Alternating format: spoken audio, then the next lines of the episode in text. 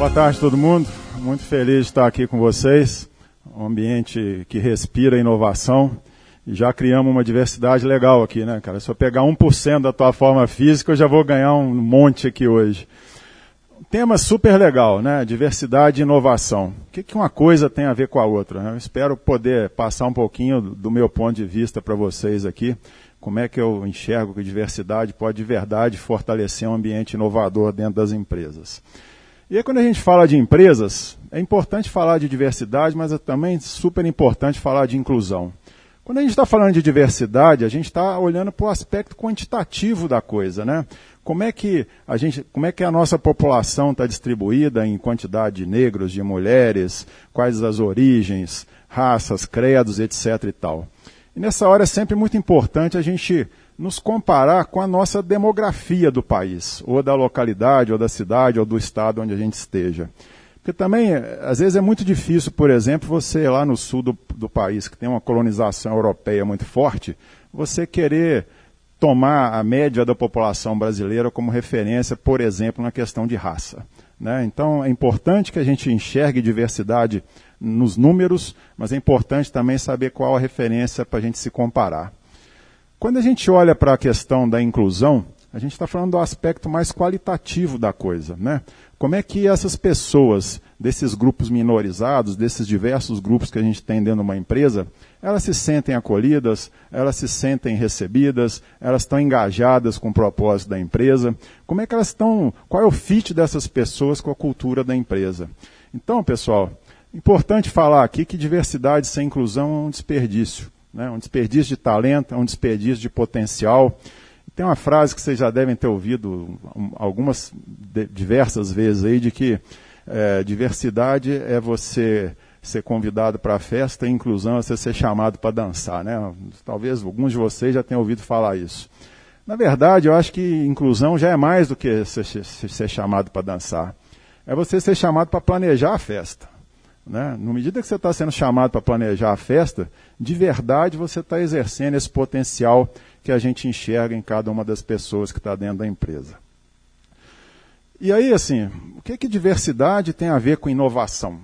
Existem pesquisas, e eu vou apresentar algumas delas aqui, essa da DDI World, que mostra que empresas com política de diversidade e inclusão, elas têm resultados financeiros comprovadamente melhores. Né? Isso não é falácia, não é papo furado.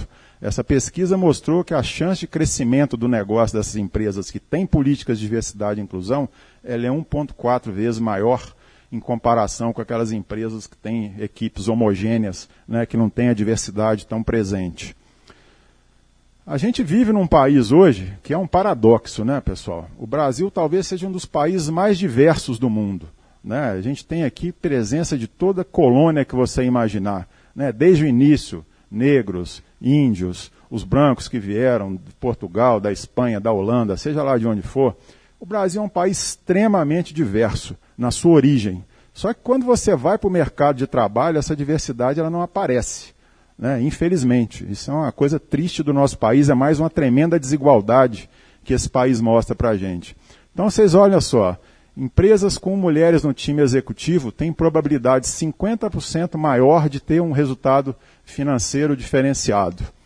E olha só, o Brasil tem hoje 45,6% da sua força de trabalho composta por mulheres. E essas mulheres ganham em média 20,5% a menos que os homens. Por quê? Né? Estou vendo a sala aqui cheia de mulheres. Alguém aqui se considera inferior aos homens? Alguém aqui acha que dá menor resultado que os homens? Certamente que não. Né? Então por que essa desigualdade? E eles fazem essa pesquisa da McKinsey, uma conta aí de que se a gente tivesse equidade de gênero na América Latina, que é uma região extremamente pobre, né, a gente teria um acréscimo no PIB aí nesse período de 10 anos de 1,1 trilhão. Então olha só o potencial que a diversidade tem para a economia, para a nossa empresa, para a economia de uma forma geral. E tem pesquisas, a gente fala que diversidade é um assunto novo, né? Essa pesquisa que, que a, a Corne Ferry está mostrando aqui, ela tem origem lá em 1965. É o ano que eu nasci. Né? Então, diversidade é um negócio novo? Não. Então, a pesquisa ali mostrando que o gráfico de produtividade de times diversos, bem direcionados, no médio e longo prazo, a produtividade é muito maior, porque você tem diferenças de opinião, diferenças de ponto de vista, constrói-se coisa através de pensamentos divergentes. Então, essa coisa de diversidade, pessoal, isso não é novo. Isso pode estar sendo muito falado agora e às vezes muito por questões de modismo, mas tem pesquisas aí muito antigas que mostram como que isso pode gerar maior produtividade. E olha só, como é que a inclusão está atrelada à inovação? Essa pesquisa também que está do Boston Consulting Group mostra aí que empresas com índice de diversidade abaixo da média têm 26% da sua receita com inovação em média. E achei o maior barato quando eu vi esse dado ontem, porque lá na Belgo Becar a gente está super orgulhoso que nós temos hoje 22% da nossa receita com inovação. Pessoal, nós estamos mal. Olha aqui, ó. Nós estamos abaixo da média de uma empresa que quer ser diferente, quer ser sustentável no mercado.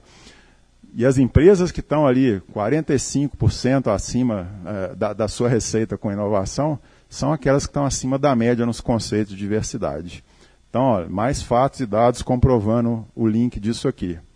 E é óbvio, pessoal, que quando a gente quer colocar uma empresa diversa, uma empresa inclusiva, como qualquer grande mudança, como qualquer grande transformação, isso obviamente vai passar pela liderança. Não tem jeito. Né? Nenhum programa de transformação cultural, seja lá o que for, se a liderança não estiver engajada, se a liderança não estiver comprometida, isso não rola. Então, aqui a gente está vendo uma outra pesquisa mostrando que os líderes de negócio dizem que empoderam seus colaboradores para inovar. É o ponto de vista da liderança. Só que a hora que você vai perguntar para os colaboradores, os colaboradores tendem a concordar menos com essa afirmação. Isso é igual pesquisa de clima, né? Quando a gente faz pesquisa de clima, a gente pergunta lá: você se sente motivado para o seu trabalho? Alto pra caramba, né? Seu colega está motivado? Não, meu colega não, ele não está nada motivado. Isso aqui é a mesma coisa. O líder fala, não, eu dou poder, dou, eu empodero, eu delego, eu dou liberdade para o pessoal. Só que a hora que você pergunta para o pessoal lá, a diferença de percepção é de 76% para 45%. Né? E como é que a gente. Qual é o mapa para desencadear essa inovação do ponto de vista da liderança? É óbvio que criação do ambiente empoderador, vocês diversos aqui que trabalham hoje com inovação, fomentando inovação, vocês sabem que isso é importante. Mas é extremamente importante esse empoderamento ligado a um propósito. Né? Para que, que a gente está aqui? Para que, que a gente quer inovar? Qual é o fundamento disso? Onde a gente quer chegar? Né? E, obviamente, que essas pessoas têm que ter autonomia, obviamente, uma autonomia responsável. Então, o papel do líder, primeiro, é deixar claro qual que é esse propósito. Né? O que, que a gente está fazendo aqui? Onde a gente quer chegar? Qual é a direção? Qual é o objetivo? Né? Promover flexibilidade real no trabalho. A gente sabe hoje, a turma jovem que está aí, os, os, métodos antigos de chegar no escritório às oito, sair às seis, né, isso não existe mais. Né? Tem diversas ferramentas de flexibilização, a tecnologia está aí para isso, para nos conectar, seja lá onde a gente estiver. Então, que a gente possa ter flexibilidade, que todo mundo tenha treinamento, que seja qualificado, né? e que permita que as pessoas sejam elas mesmas, sem trava, né? sem medo. Né? Então isso é super importante. Ousadia. Né? Como é que a gente faz inovação sem ter ousadia? Sem ter um ambiente que permita a experimentação e que, obviamente, a gente tem que fornecer recurso. Priorizar diversidade e equidade. Isso é fundamental. Os líderes têm que ser responsáveis por isso. Isso tem que estar na agenda de cada um. Configurar a inovação, encorajar a tomada de riscos e ter uma ação abrangente de novo, o líder tem que ser inspirador. Né? Porque eu, quando olho para o meu chefe, se eu não estiver achando, achando que ele está alinhado comigo, que o propósito dele não está alinhado com a mudança da, que a gente precisa, com a melhoria das coisas, é difícil eu me engajar. Né? Então, dentro desse espírito colaborativo, a gente tem que reorganizar a nossa forma de trabalhar, usar as networks, criar as comunidades de colaboração, tudo isso que o Assolab tem feito tão bem nos últimos tempos, é isso que a gente precisa fazer mais dentro das nossas, das nossas casas. E o empenho colaborativo. Então, esse é o papel de uma liderança verdadeiramente inclusiva. E a gente está hoje num momento de grande mudança, mudança cada vez mais exponencial, cada vez mais rápida. E alguns paradigmas também a gente precisa quebrar, porque o futuro do trabalho é diferente. Olha só, automação é um processo sem volta. Se alguém tem dúvida de que a automação é um processo sem volta, esse dado ali da, do Fórum Econômico Mundial mostra que 65% das crianças que estão hoje no ensino fundamental vão ter empregos que hoje não existem. Tá certo? Olha só, gente, 65%. É muito e vai ser muito rápido, porque essas crianças estão no ensino fundamental, elas vão estar no mercado de trabalho daqui a 15 anos, um pouco mais talvez. Né? É muito rápido. E um outro negócio que a gente estava falando na hora do almoço é o mito de que a tecnologia é destruidora de empregos. Olha só, a inteligência artificial vai criar 2,3 milhões de empregos em 2020 e vai eliminar 1,8. O balanço de, desse negócio é positivo, pessoal, em termos de criação de empregos. Isso é o Instituto Gartner, todo mundo sabe da, da qualidade do Instituto Gartner. Então, é falácia dizer que tecnologia vem para matar trabalho. Não é verdade. Esse dado aqui está mostrando isso. E uma outra coisa que a gente tem que prestar atenção é que as habilidades da gente nesse mercado de trabalho futuro são às vezes diferentes daquelas que são demandadas da gente hoje. E a gente precisa se adaptar. Tem algumas que são mais claras, né? Criatividade, capacidade de experimentar, inteligência emocional. Há quanto tempo a gente fala disso? Empatia. Empatia é pensar as coisas sob o ponto de vista do outro, sob o ângulo de pensamento do outro. A colaboração, a comuni as comunidades de colaboração, que a gente acabou de falar, né, que a gente está aqui num ambiente que fomenta isso fundamentalmente compartilhamento de coisas, de ideias, de conhecimento, mindfulness. Pessoal, a gente tem que estar com a mente em paz. Para ser produtivo, para a gente performar, a gente tem que estar com a mente em paz. Eu dou um depoimento pessoal que eu comecei a fazer meditação alguns anos atrás, e isso mudou a minha vida. De verdade. Então, se cada um de vocês não tem 20 minutos para cuidar da sua mente, vocês não estão com foco na prioridade certa. Pensa nisso, tá? E espírito empreendedor. Né? O fato da gente estar numa maior siderúrgica do mundo, numa super empresa multinacional, não quer dizer que a gente não possa empreender aqui dentro, não. A gente tem toda a liberdade para fazer isso. E vocês que são agentes de inovação e têm um papel de nos ajudar nesse processo. Tá certo? E aí esse novo profissional, essa nova geração, que a gente chama aí os millennials, eles têm uma cabeça, às vezes, um pouco diferente. Eu tenho um exemplo disso dentro da minha casa, a minha filha. A minha filha se formou numa, numa super faculdade nos Estados Unidos, voltou para o Brasil para trabalhar em agência de publicidade, não curtiu, foi trabalhar numa grande empresa na área de marketing e acabou de sair de lá e está indo trabalhar numa startup. E quando eu perguntei para ela, minha filha, por que, que você está fazendo isso? Está deixando uma super empresa para ir trabalhar numa startup. Ela falou, pai, eu não me identifico com a empresa onde eu trabalho, eu não vejo que o propósito dessa empresa onde eu trabalho é nobre, não vejo ela contribuindo para melhorar o mundo, então não é esse lugar que eu quero trabalhar. E nós que estamos dentro de uma empresa, a gente tem que exercer essa empatia para criar um ambiente profissional que atrai essas pessoas. Porque a presença dessa diversidade étnica, racial, de crenças, de formação, é isso que vai garantir a sustentabilidade do nosso negócio no futuro. Nada além disso. E aqui vocês vão me permitir falar um pouquinho do que, que a gente está fazendo lá na Belg Becar sobre esse assunto de diversidade e inovação.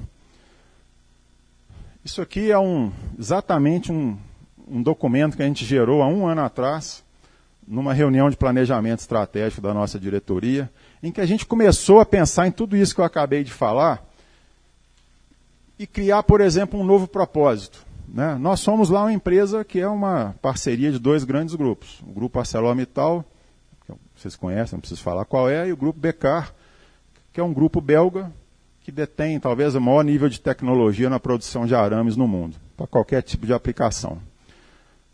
E aí a gente tem que pensar que isso é uma sociedade e que a gente tem que equilibrar as coisas. Né? Então, na hora de você definir um propósito, a ArcelorMittal tem o Transforming Tomorrow, que vocês conhecem né? muito bem e a BK Better Together.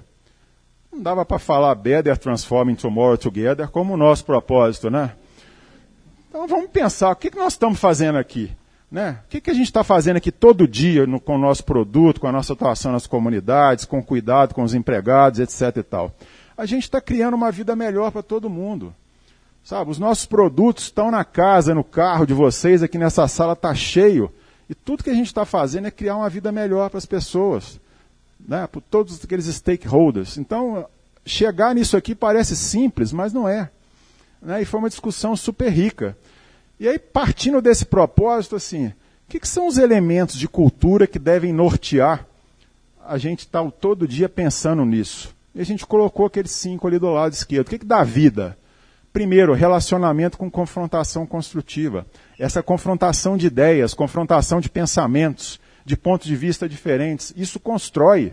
Né? A gente não quer aqui uma empresa em que todo mundo concorde com tudo, sem questionar, sem colocar a sua opinião desafios mais quentes ali é subir a barra, né? É olhar, olhar para o futuro, imaginando que se a gente não for melhor amanhã do que a gente é hoje, e hoje a gente não foi melhor do que o que a gente foi ontem, nós estamos mortos daqui a pouco. Então, é, é, é isso que a gente está falando ali, questionar o status das coisas, como as coisas são. É coisa que a gente tem que fazer todo dia, toda hora, todo minuto. Entregar o que promete, estimular e permitir a ousadia. Então, esse tipo de comportamento é o que dá vida àquele propósito. E tem essa figurinha ali embaixo que é um cemitério de coisas que a gente vê que estão dentro da empresa presentes, mas que a gente precisa, ao longo do tempo, matar. Então a figura do cemitério é bem emblemática, que é paternalismo, hierarquia rígida, complacência com a má performance, conservadorismo, preconceitos. Nós estamos falando aqui de diversidade. Preconceito é o que mais tem, né, pessoal? E a gente precisa matar isso, tem que acabar com isso. Então, isso aí gerou também uma discussão sobre quem é a persona que a gente quer dentro da empresa que vai dar vida a esse propósito e que vai fazer a gente atingir os nossos objetivos. É esse super-homem aí, ou super-mulher. Pessoa questionadora, com mindset empreendedor, que tem foco em resultado, que tem capacidade de aprender. Pessoal, nós somos aprendizes todo dia. Tenho certeza que a hora que o Tiago vier aqui, eu vou aprender um monte com ele. E que bom que eu vou aprender um monte com ele. São pessoas que têm que saber se comunicar, flexibilidade, agilidade, que tem que ser realizador, que tem que trabalhar em equipe, pessoal. Hoje não tem ninguém mais dando resultado por si só, não. Isso acabou, já era. Né? Tem que ter caráter, né? principalmente no país que a gente vive hoje. Então, em falta isso aí, né? Tem que ter caráter, né? tem que ter a, a, a inovação presente, né? E tem que trabalhar com paixão mas tem que saber equilibrar o trabalho com o resto da vida também, porque tem vida lá fora. Né? E aí a gente tem esses cinco pilares estratégicos aí, que é as pessoas como nosso diferencial, clientes no centro do nosso negócio, crescer entregando valor superior, sermos líderes em tecnologia, maximizar a escala e reduzir custos. E lá em fevereiro a gente botou no centro dessa roda aí esses dois pontos. Os grandes drivers da nossa estratégia são inovação e diversidade. Casualmente ou não, o tema do nosso bate-papo aqui hoje. Está claro para nós que sem essas duas coisas nós não vamos longe, enquanto empresa, enquanto negócio. E aí a gente criou sete projetos né, para a gente fazer essa transformação cultural acontecer. E esses sete projetos têm sete times multidisciplinares tocando. E os líderes desse, dessas sete áreas, essas sete dimensões aí, não é nenhum gerente. Ou às vezes até é. Mas são pessoas que foram pinçadas aqui porque têm potencial, têm drive, têm cabeça para nos ajudar nessa transformação cultural. Melhorar a nossa comunicação, o lance da diversidade, reconhecimento de ideias, a nossa gestão do desempenho tem que mudar, né, gente? Não dá mais para ficar com aquela gestão do desempenho tradicional que uma vez por ano você encontra teu gerente para te dar um feedback, você sai puto de lá e não te serviu para nada. Né? Isso não existe mais. Mídias sociais, né? Paulo, a gente teve 75 mil inscrições no programa de estágio da Celomital. O nosso lá da Belgo BK foram 7 mil. Por quê? Por causa das mídias sociais. É lá que a gente está propagando a nossa marca de empregadora, é lá que a gente está mostrando tudo aquilo que a gente é, né? conectando o nosso propósito com quem quiser vir trabalhar com a gente. Conectar os nossos programas de transformação com essa mudança cultural E os We Are Transformers são os agentes que estão nos ajudando nesse processo de mudança cultural. E o que, que essa mudança significa para nós? A inovação tem que entrar de jeito total na nossa forma de trabalhar na empresa. A gente tem que modernizar o nosso jeito de trabalhar. Tem que ter uma forma mais flexível de trabalhar. Tem que melhorar o nosso clima. A gente tem que ser atrativo para os profissionais que nunca imaginaram, de repente, que iam querer trabalhar lá na BK. Não, eu quero ir trabalhar lá. E no final do dia, o que a gente quer é entregar mais valor para os stakeholders da empresa. Eu estava hoje cedo lendo um artigo, na verdade, uma carta do CEO do BlackRock. Quem conhece o BlackRock é o maior fundo de gestão de ativos financeiros do mundo. E ele mandou ontem uma carta para todos os CEOs de empresa onde eles têm dinheiro investidos, falando que a empresa tem que ser contributiva na melhoria da sociedade, que a empresa não pode relegar a contribuição que ela dá para a melhoria da sociedade, que os conselhos de administração dessas empresas têm que ter diversidade, que tem que ter uma governança melhor. É um documento espetacular, o Rodrigo, eu mandei para ele. Rodrigo pode compartilhar. Vale a pena ler. Porque esse é o cara que tem mais dinheiro no mundo para investir em empresa e ele está dando um recado para cada uma dessas empresas. Ou vocês melhoram essa governança, vocês melhoram a forma de contribuir para a sociedade, ou meu dinheiro está fora dessa empresa. Tá? E aí, eu queria mostrar aqui um negócio interessante da nossa empresa também. Né? A ArcelorMittal, vocês lembram bem, lá em 2015, fez um, um plano chamado Action 2020, em que a gente tinha uma meta global de aumentar o EBITDA da empresa em 3 bilhões de dólares. Então, essa foto, essa, esse gráfico de pizza aqui, ele mostra, comparado o EBITDA da Belgo Becar agora com o de 2015, se a gente não tivesse feito nada, tivesse ficado parado no tempo, rodando lá, bonitinho, sem fazer nenhuma melhoria, o nosso EBITDA hoje seria 38% do que ele era lá naquela época. Significa, pessoal, que transformar não só vale a pena, como é necessário. Se a gente não transformar, a gente morre. Aqui eu estou mostrando um caso concreto da nossa empresa, cinco anos atrás. Se a gente não fizesse nada, o nosso EBITDA era 38% do que ele é hoje. E o que, que agregou ali? O verdinho, 19%, são mudanças de footprint que a gente está fazendo. Mudanças de configuração industrial para a gente ter maior escala, maior custo, vocês viram lá no pilar estratégico, e melhorar a nossa rentabilidade. O, o vermelhinho, 18%, são programas de excelência na manufatura, né, de melhoria da nossa produtividade, de melhoria das condições de trabalho, da forma de trabalhar, investimentos diversos. 2% é tecnologia, 13% é inovação e 9% é excelência comercial.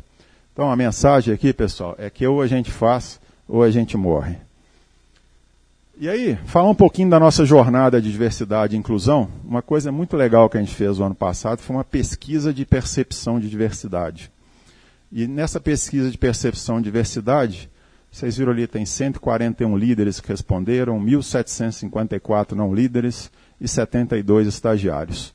Primeira coisa que chama atenção, por que, vocês separaram estagiário nessa amostra, né? É porque estagiário é essa turma ali daquela geração que eu comentei, que muitas vezes tem um pensamento diferente e não tem trava para falar o que pensa, né? Pelo menos aqueles que são mais bem preparados. Então, a, o percentual de resposta foi bem expressivo. A gente teve ali na média 55, 56% da população da empresa respondeu essa pesquisa. E sobre diversidade, concordam que a diversidade é importante? Ah, o estagiário até foi 100%, né? É um número bem alto, né? A diversidade contribui para o alcance dos objetivos da empresa? Olha só, 94, 99, super alto. A Belgo Becar valoriza pensamentos diferentes? É legal olhar ali que o não líder, 80% acha que sim. Né? Parece que a gente está num, num caminho certo. Diversidade ajuda na tomada de decisões? Também um nível bastante alto né, de respostas. Temos igualdade entre homens e mulheres? Os estagiários ali já estão mais críticos, né? já está só 69. Temos igualdade entre raças? Temos igualdade e inclusão de pessoas com deficiência? Tudo muito alto. Aí a gente chega nessa questão aqui. Valorizamos a diversidade em relação a pessoas LGBT? Já não é tão bom assim o resultado. Mas me chama a atenção que os não líderes é 63%. Geralmente, esse pessoal é o pessoal que está lá no, no piso de fábrica, na operação. Então, olha que interessante, parece que tem menos preconceito, onde a gente talvez esperasse que tivesse mais, né? E a última, a, nós valorizamos a diversidade em relação às gerações, né? esse conflito geracional também é interessante, e a gente teve ali pessoas respondendo que presenciaram já dentro da empresa algum caso de discriminação. Então foi uma pesquisa muito bacana que deu muito elemento para a gente, que a gente está agora usando né, na nossa jornada. A gente começou essa jornada o ano passado, muita coisa foi feita, essa pesquisa foi feita, diversos eventos, diversos treinamentos sobre viés inconsciente, sobre diversidade de uma forma geral, eventos em dias importantes como da consciência negra, da mulher. E, e esse ano também a gente está aí com muita coisa em andamento. Criamos lá o que a gente está chamando de Liga da Diversidade, que é um comitê composto de pessoas que vai dar o direcionamento para aquele grupo da cultura lá trabalhar. Né? Estamos nos juntando aí a diversos pactos eu recentemente, entre, nós entramos num pacto lá contra a violência feminina. Né? Vocês veem hoje como a violência feminina é um problema nesse país. Né? Então, colegas aí, empresários, montaram um pacto e a gente assinou e está lá participando ativamente. Isso gera um processo de educação muito forte. Então, pessoal, a gente acredita fundamentalmente que queremos ser empresa daquela ali, ó. Seja você aqui na Belgo Becar. Esse, é, essa é a empresa que a gente quer, que todo mundo se sinta acolhido, que todo mundo se sinta motivado, engajado e principalmente identificado com o nosso propósito. Né? Seja como você é, e eu tenho certeza que nós vamos chegar longe nessa trajetória toda. E aí eu deixo essa do, do Gandhi, né, que cabe a cada um de nós fazer a diferença. Então, nesse assunto, a gente deve ser a mudança que nós queremos ver no mundo. Então, pessoal, Diversidade, inovação, dados e fatos foram mostrados aqui. Tem tudo a ver, né? Então, que todos vocês contribuam nessa trajetória da ArcelorMittal, da Belgo Becar, de transformar essa empresa numa empresa diversa, numa empresa inclusiva, que certamente a inovação ela vem e vem forte. Obrigado.